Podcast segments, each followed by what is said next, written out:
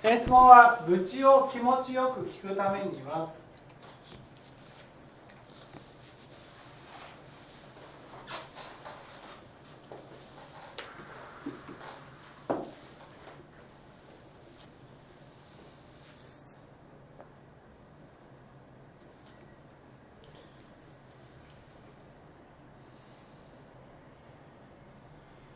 まずなんで愚痴を聞けないんだと思います？うん。愚痴を愚痴を気持ちよく聞けない。口を。うん。仏法と関係ないと思ってしまうからでしょ仏法と関係ない。やっぱりあの仏教を学んだり聞く方が価値がぐっと高いと私自身は思ってるんですね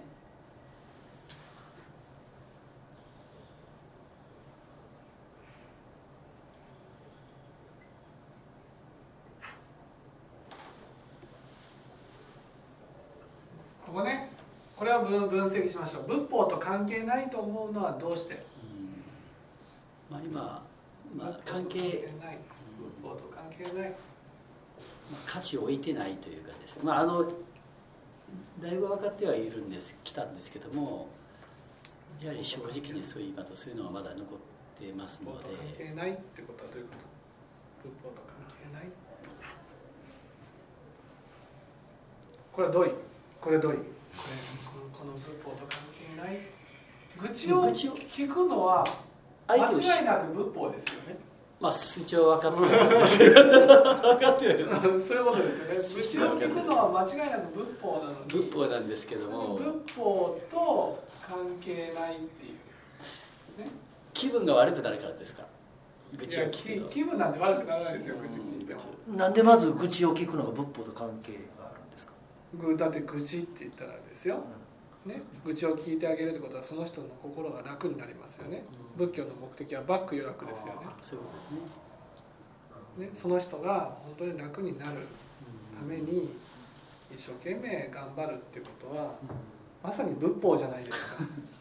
しかもね愚痴を聞くっていうのはねこちらがその知恵がなくてもですよ。ただ聞いて差し上げるだけで苦しみが抜けるわけですよ、ね、全知識のように素晴らしい知恵がなかったとしても、ね、私にできる本当にささやかな伏せですよね。なるほど。不正ですね。ねそしたら愚痴を聞くってしかもその愚痴を聞くっていうのはねその人のことについて深く知ることができるんです。ね清盛さんはね愚痴を聞きたくないっていうことはね相手のことを知らなくても仏法を解けると思ってるってことなんですでもね例えばうん増井さんの話をこうやって一生懸命聞いてね。でそれを聞いたことを題材として話をするから増井さんに話がは入りますよね。ね諸富さんの話をこういろいろ聞いて諸富さんに話をするから諸富さんに合った話ができますよね。ね。そのよくね全知識だから何でも分かってるでしょうという人がいますけど分かってません分かってないからこそ知らなきゃいけないんですよ。その人のことを本当に知らないとその人に合った話は解けないんです。じゃあその人のことを知るためにはどうしたらいいか。一番は愚痴を聞くことですよね。その人のことを。だから教えを真剣に伝えたいって思ったらその人のことを抜きにしてね何にも知らないのに話をすることはできないんです。だからその人のことを知りたい、ね、もっと深く知りたい。だからこそ愚痴を聞くんです。聞きたい、ね、だからこのね仏法と関係ないっていうこの言葉はね。その仏法っていうのはこれ清盛さんの仏法っていうのはね。自分の知識欲なんです。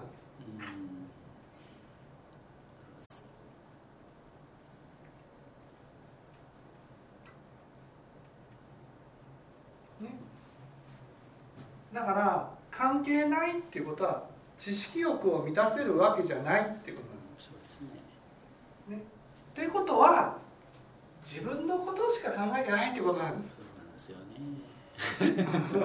その通りでございますうん自分のことしかね結局仏法を伝えるっていうのは相手のことをねよく理解してそして自分の中で相手に合わせた薬を調合して話をしないといけないわけです。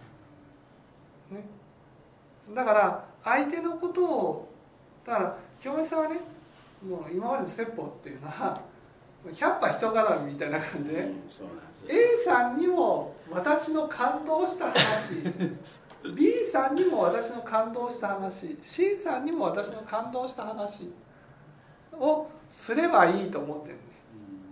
うんねこう言っちゃなんですけど、ね、あ目が痛いんですか？じゃあ私の感動した頭痛薬ね。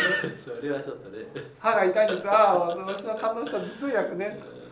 ねお腹が痛いんです。ああ私の感動した頭痛薬ね。っていうことをやってるわけです。ね、そうじゃないんですよ。その人に合わせた法を解かなくちゃいけないんです。その人に合わせるためにはその人のことをどれだけ深く知るかが大事なんです。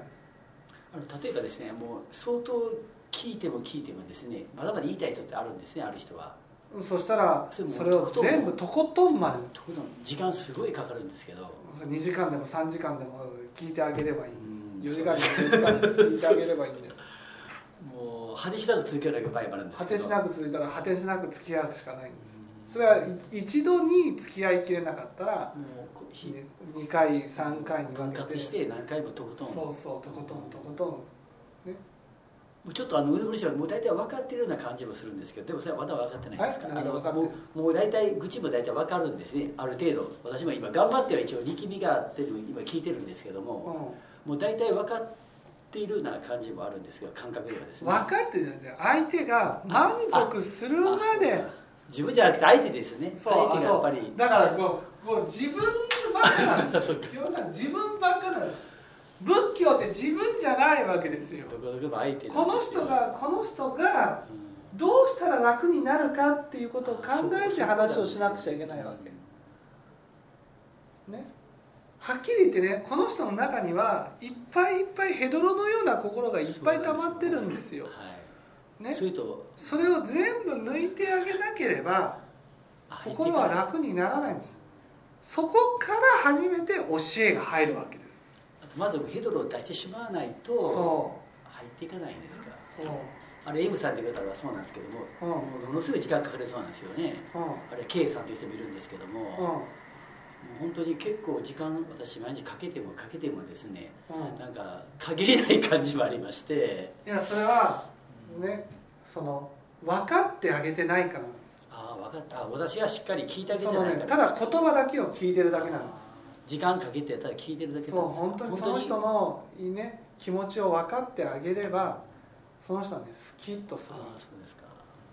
なるうほど終わるんですね。ん、終わるんです。果てしなく、果てしなく果てしなく続く,、ね、はい。続くのはそのねその人の持ってるね一番分かってもらいたい部分をね、核の部分が核の部分をつかみきってないから。掴みきってないからですか。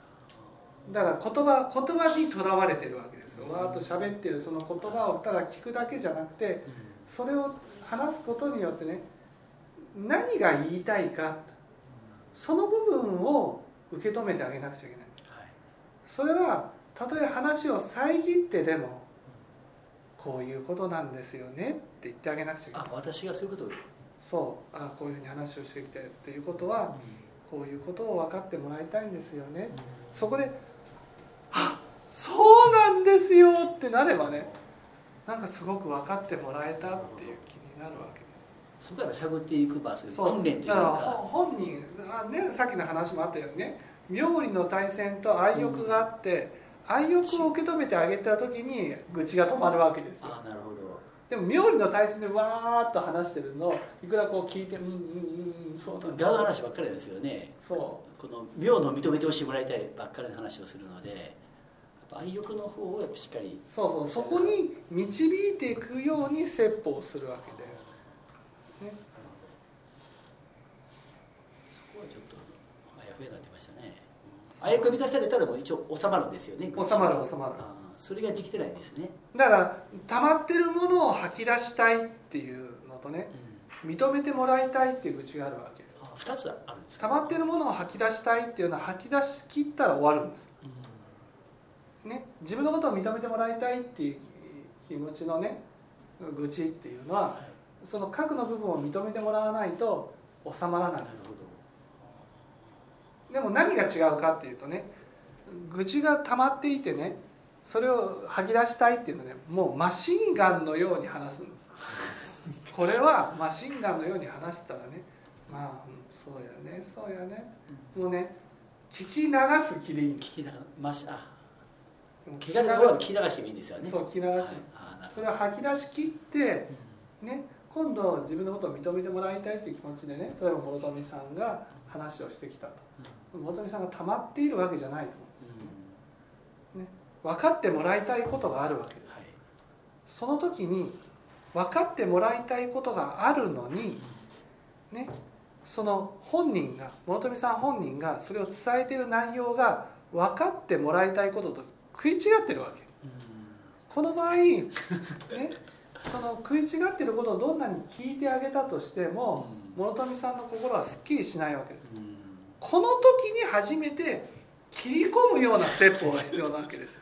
切り込むそう。なるほど。そこで、うん、一生懸命こう頑張って聞いてこんなに聞いてあげてるのにと。それはね講師じゃないわけですよ。講師はこうあれ？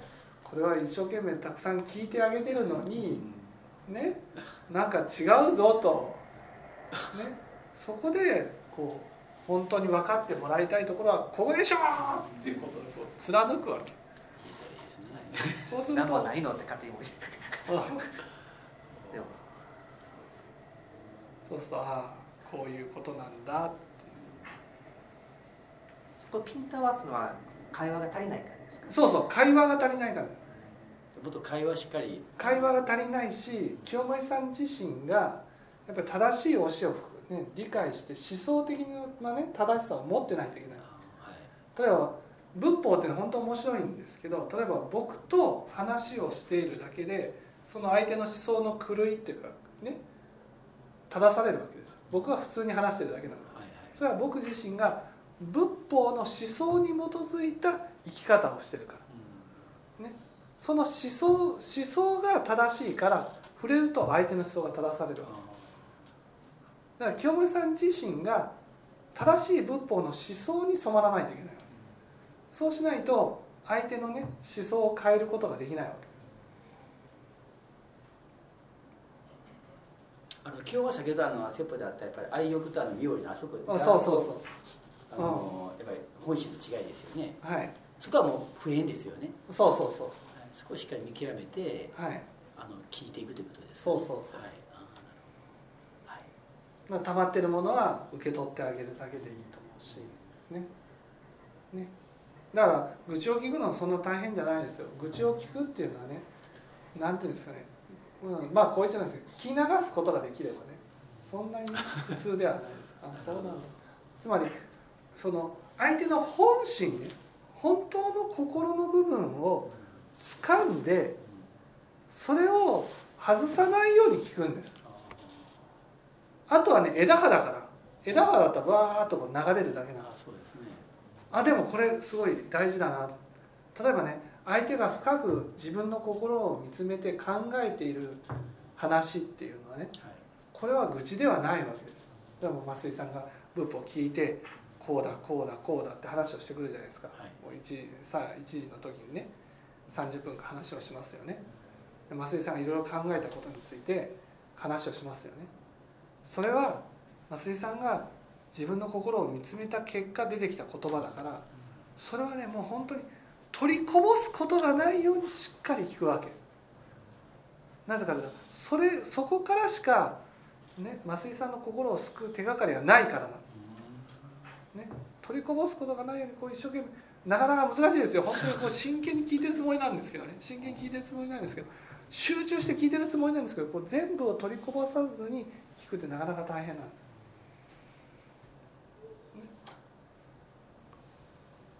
それをこうね聞いてその人に合った話をしていく。